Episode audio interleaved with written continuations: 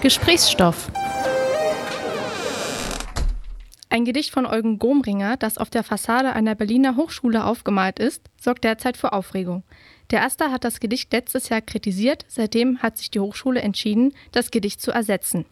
Dagegen gibt es jetzt überraschend großen Protest von Zeitungen und Verlegen. Der Axel Springer Verlag hat das Gedicht zum Beispiel auf LED-Bildschirmen vor ihrem Verlagshaus gezeigt.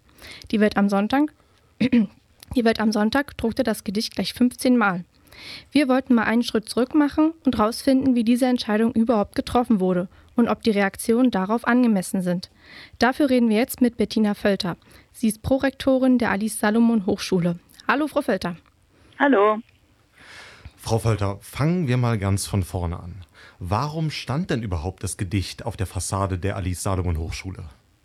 Also das Gedicht steht ja immer noch. Das kann man heute immer noch lesen. Es kommen auch Passanten vorbei, machen sich Fotos und äh, wir haben das ja ganz gelassen noch auf unserer Fassade stehen und es äh, wird nicht zensiert, wie das ja überall behauptet wird, sondern wir können äh, wunderbar damit leben und umgehen. Es äh, steht deshalb da, weil das damals eine spontane Entscheidung unserer Vorgängerin im Amt der Rektorin war, sie hat äh, spontan bei der Ali Salom Poetikpreis Vorlesung, also wir haben einen Poetikpreis und der wurde 2011 Eugen Gomringer überreicht und äh, daraufhin hat er wie jeder Poetikpreisträger, wir haben inzwischen elf an der Zahl, hat er eine Vorlesung gehalten und nach dieser Vorlesung wurde spontan entschieden, ähm, Mensch, wir haben hier noch eine Fassade, da ist nichts drauf und äh, warum machen wir daraus nicht ein Gedichtobjekt, also eine Verbindung von Gedicht und äh, Häuserwand und, und Architektur. Der Aster hat schon im April 2016 einen offenen Brief an das Rektorat der Ali Salomon Hochschule veröffentlicht. In dem Brief wird das Gedicht und vor allem wegen seinen prominenten Platzierungen äh, kritisiert. Was ist denn danach passiert? Äh, ja, danach ist passiert, dass die Studierenden im Akademischen Senat, also in unserem Parlament, ja einen Antrag gestellt haben, in dem sie also zunächst mal eine Anfrage gestellt haben, wie kommt es dazu, dass es da steht, das wurde aufgeklärt.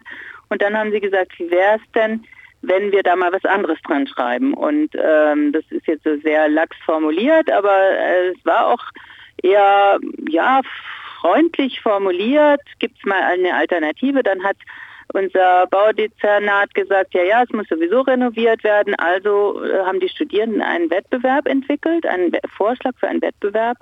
Der Akademische Senat hat sich intensiv mit diesem Ansinnen auseinandergesetzt, mit diesem Antrag, hat mehrere Diskussionen auch außerhalb der regulären Sitzung abgehalten und auch unter Einbeziehung der Poetikpreisjury diskutiert. Und da gab es natürlich für und wider. Schließlich hat der Akademische Senat abgestimmt, dass es einen Wettbewerb geben soll, bei dem selbstverständlich auch, wenn das jemand einreichen möchte, das Gedicht eingereicht werden kann, so wie es jetzt steht, aber eben auch viele andere Vorschläge. Daraufhin sind 21 Vorschläge eingegangen. Das war dann im Sommer 17 und, äh, und Herbst 17. Und ja, und dann ist ja diese Debatte äh, ausgelöst worden durch die, einen Artikel und ein Interview unseres Rektors in der Frankfurter Allgemeinen Zeitung und vor allem dann auch einen Pressesturm, der dann darauf auch folgte. Es wurde also in einem demokratischen Prozess entschieden, dass das Gedicht entfernt und durch eine Alternative ersetzt werden soll. Diese Entscheidung hat dann, wie Sie gerade gesagt haben, für großes mediales Aufsehen gesorgt. Vor allem aber gab es Kritik. Können Sie solche Aktionen wie die vom Springer Verlag oder von der Welt am Sonntag nachvollziehen? Äh, klar, das ist ja einfach eine Erzeugung einer, einer Gegenöffentlichkeit. Das ist ein politischer Akt. Natürlich kann ich das nachvollziehen im Sinne von, das ist mir schon intellektuell zugänglich, warum das passiert. Es ist ja unheimlich viel Wirbel jetzt darum gemacht worden und alle äh, möglichen Leute sprechen sich für die Erhaltung des Gedichtes auch aus, auch zum Teil sehr unsachlich argumentiert, weil sie die Argumentation und das, wie es an der ASH gelaufen ist, auch überhaupt nicht kennen, wie man aus den Artikeln sieht. Aber gut, äh, das ist jedermanns und jeder Frau's äh, Möglichkeit, dieses Gedicht bei sich an der Hauswand oder an der, einem, einem offiziellen Gebäude zu zeigen und als Button zu tragen. Das ist, das sehe ich völlig entspannt und ich freue mich, wenn das Gedicht Verbreitung findet. Äh, es ist allerdings äh, so, dass niemand thematisiert, dass äh, der Axel Springer Verlag auch von seiner Wand etwas abgenommen hat davon. Dafür nämlich Free Denise, also einen sehr politischen, eine sehr politische Forderung, die ja das thematisiert, dass Denise Yücel in der Türkei äh, festgehalten wird, im Gefängnis sitzt. Und daran sieht man, was Zensur eigentlich wirklich bedeutet. Das bedeutet nämlich Freiheitsentzug in dem Fall von äh, Yücel und anderen Menschen, die in der Türkei wegen ihrer Meinungsäußerungen festgehalten werden.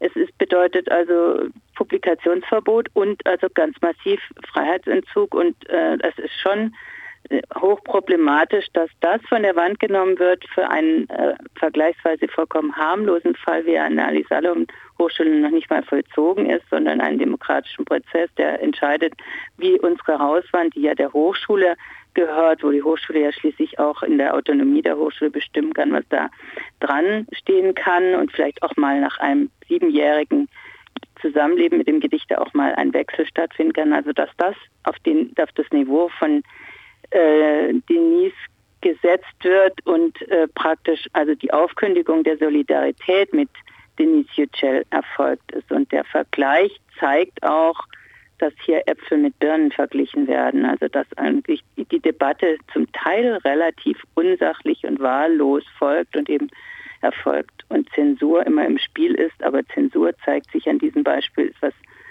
äh, völlig anderes als das, was die Ali Salomon Hochschule vorhat. Hat das Gedicht nicht auch seinen Zweck erfüllt, wenn es eine öffentliche Debatte ausgelöst hat? Können Sie dem auch was Gutes abgewinnen?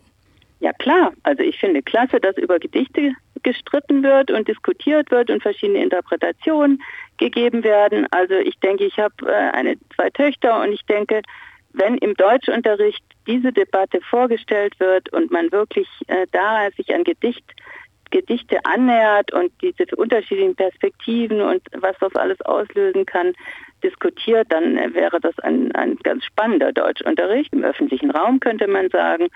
Und äh, ja, das würde ich jetzt nicht so bezeichnen, dass es seinen Zweck erfüllt hat. Äh, das ist eine andere äh, Geschichte. Das ist die Frage des Kunstverständnisses. Wie lange sieht man so ein Gedichtobjekt an einer Wand? Äh, geht es dann auch darum, ist es möglich, auch mal einen Wechsel einzuführen. Also das ist aber eine andere Debatte. Das würde ich nicht mit Zweck erfüllt despektierlich bezeichnen, sondern äh, da geht es einfach darum, ein lebendiges Verhältnis äh, und ein authentisches Verhältnis zu seiner Hausfassade zu haben als Hochschule und das auch lebendig diskutieren zu dürfen, was da vorgestellt wird. Ungeachtet der medialen Kritik hat die ASA ja schon einen Plan für die Hauswand. Wie würde es dort weitergehen?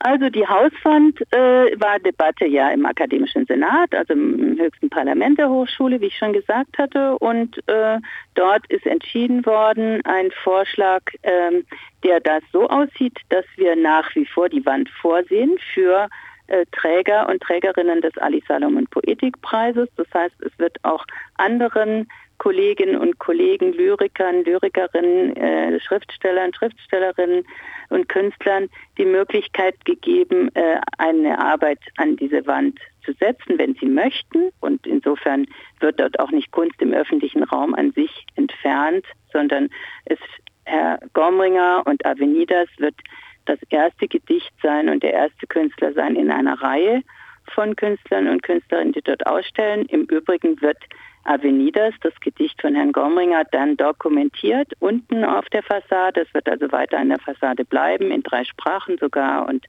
mit einem Verweis auf die Website. Dort wird es auch vorhanden sein, äh, im Rahmen auch dieser Debatte. Das heißt, das Gedicht wird kontextualisiert mit der Debatte, die 1718 dort jetzt äh, stattfindet und stattgefunden hat, vielleicht auch noch weitergeht. Das heißt, es wird ein lebendiger Ort der Auseinandersetzung mit Kunst bleiben. Und ich bin darüber sehr, sehr froh über diese Entscheidung. Ich halte das für eine sehr kluge, zukunftsweisende Entscheidung und ich bin äh, richtig stolz, dass wir so eine proaktive Entscheidung getroffen haben und sehr viel aus dem aus der Debatte gelernt haben, damit produktiv umgegangen sind, auch Positionen verändert haben und zu diesem Ergebnis gekommen sind. Über die Situation um das Gedicht an der Alice Salomon Hochschule haben wir mit der Prorektorin Bettina Völter gesprochen. Vielen Dank, Frau Völter. Ja, gerne. Vielen Dank für die Fragen.